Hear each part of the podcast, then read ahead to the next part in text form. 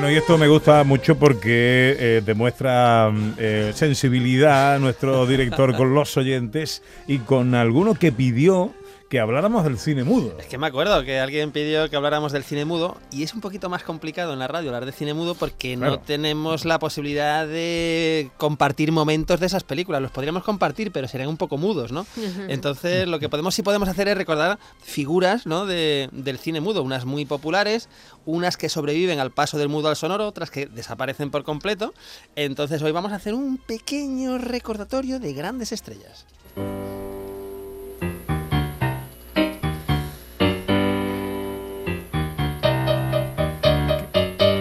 Que, las hay, que no se queda todo en Buster Keaton, Harold Lloyd y Charles Sí, Chaplin. las hay, las hay. Pero bueno, vamos a empezar, por ejemplo, por, eh, por uno que a mí siempre yo creo que era mi favorito de pequeño, que era Harold Lloyd. No sé si de pequeño, hace años, Sí, me encanta. teníais, tuvisteis ocasión de ver sus películas o sus cortos. Me Eh, encantaba. yo tengo una duda entre Harold Lloyd y el, y el otro, el eh, Buster Keaton. Buster Keaton, el que se colgaba del reloj. Harold y todo Lloyd. ese- ese es Ese es Harold Lloyd. Lloyd, Y eso es un momento del Hombre Mosca, la película Hombre Mosca, que por cierto cumple 100 años, ¿eh?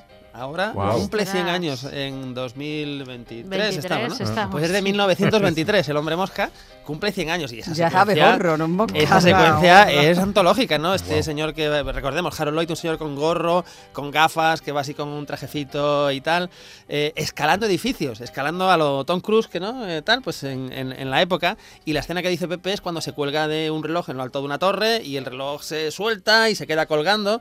La verdad es que está hecho con, con trucajes, ¿no? Con algún trucaje así de la época, es decir, si se hubiese descolgado Harold no hubiera caído al vacío, sino que hubiera caído en una zona eh, blandita, pero son trucajes maravillosos, que tú lo ves y dices, Hombre, de "Ostras, hace eh, 100 años. eh, y hace 100 años, hecho hace 100 años y por supuesto sin efectos digitales, era todo eh, jugar con la, con la imagen, jugar Era con los magia, trucajes, ¿no? con, la, con la magia, ¿no? Por así decir.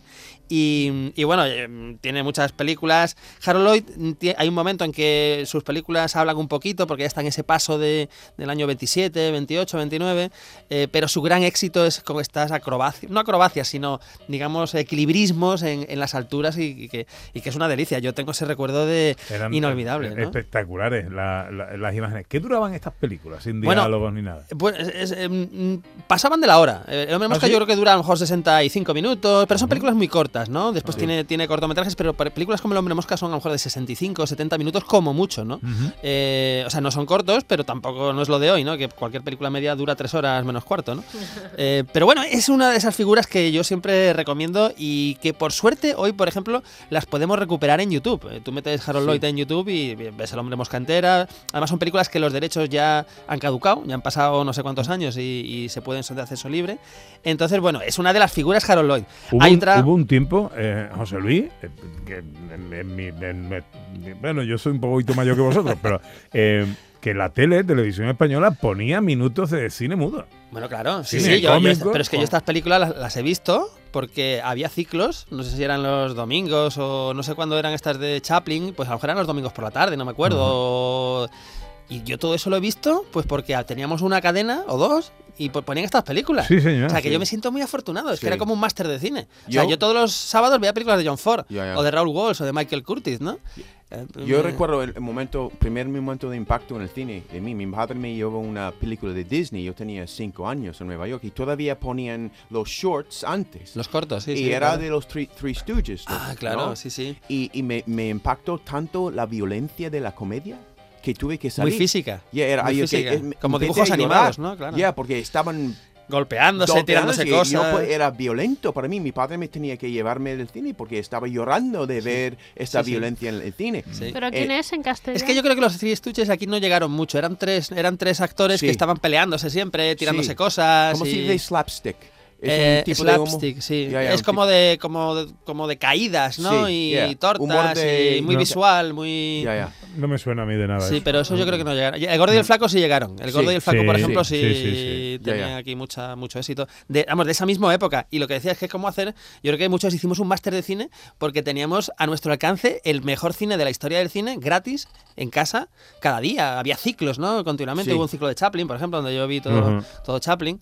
Y, y bueno, hemos hablado de Harold Lloyd, que si no que me voy y nos quedamos aquí con, con esto. Pero quiero recordar también, por ejemplo, eh, a Buster Keaton, ¿no? Buster Keaton, que es otro. Es mi preferido. Es otra figura imprescindible de la historia del cine. Y es muy curioso porque Buster Keaton, aparte de los cortos y películas, pasa a la historia del cine por El maquinista de la General, que es, una, es, quizás su obra de referencia, pero que cuando se estrena eh, es un fracaso en taquilla y a la crítica no le gusta, ¿no? Y fijaros lo que es, lo que es la crítica, lo que, lo que, es el paso del tiempo, ¿no? Como una película que es em, un descalabro aparentemente en su momento, pasan los años y ahora en cualquier lista de la historia del cine, de las mejores películas de la historia del cine, siempre está el maquinista de la general, que podemos recordar a Buster Keaton sentado en esa rueda ¿no? del, del, tren, que empieza a moverse lentamente de vapor y va subiendo, y va bajando, y va subiendo, y va bajando. Y eso es como. Recostado ahí, está como recostado y es como un clásico del cine. Y además ese rostro de Buster Keaton tan característico, ¿no? Que es como muy triste, ¿no? Y muy. Eh, y recuerdo, por ejemplo, otras, otras imágenes de Buster Keaton con esas, esa casa que se cae y él queda en el marco de la puerta, por ejemplo, ¿no? Claro. Que son como, como clásicos, ¿no? Eh, o corriendo de, en, la, en la colina con las, las las rocas cayendo, ¿no? Sí, sí, claro, claro, sí, sí. Es que era un atleta. Son, son figuras, sí, sí, son figuras. como Harrison Ford, en busca de la perdida.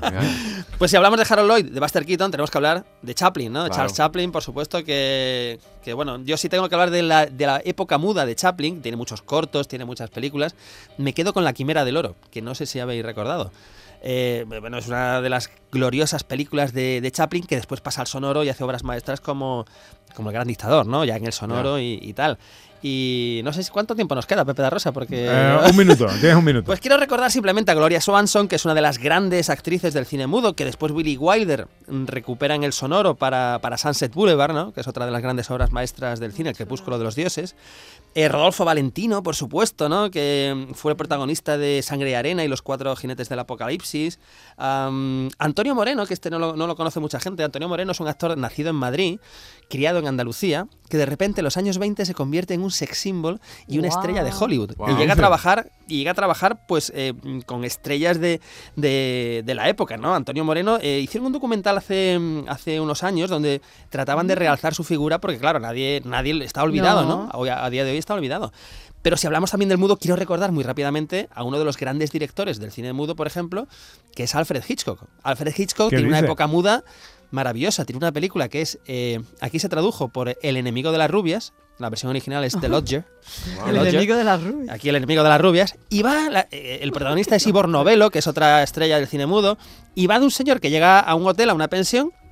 Y toda la película es saber si en ese barrio se están cometiendo asesinatos y saber si ese señor que llega aquí a alojarse es o no el asesinato de esas rubias del título en español, ¿no? En esa película de Hitchcock, ya Hitchcock, tiene todo lo mejor de su obra, ¿no? Tiene eh, suspense, tiene misterio, tiene recursos técnicos maravillosos para estar en los años 20.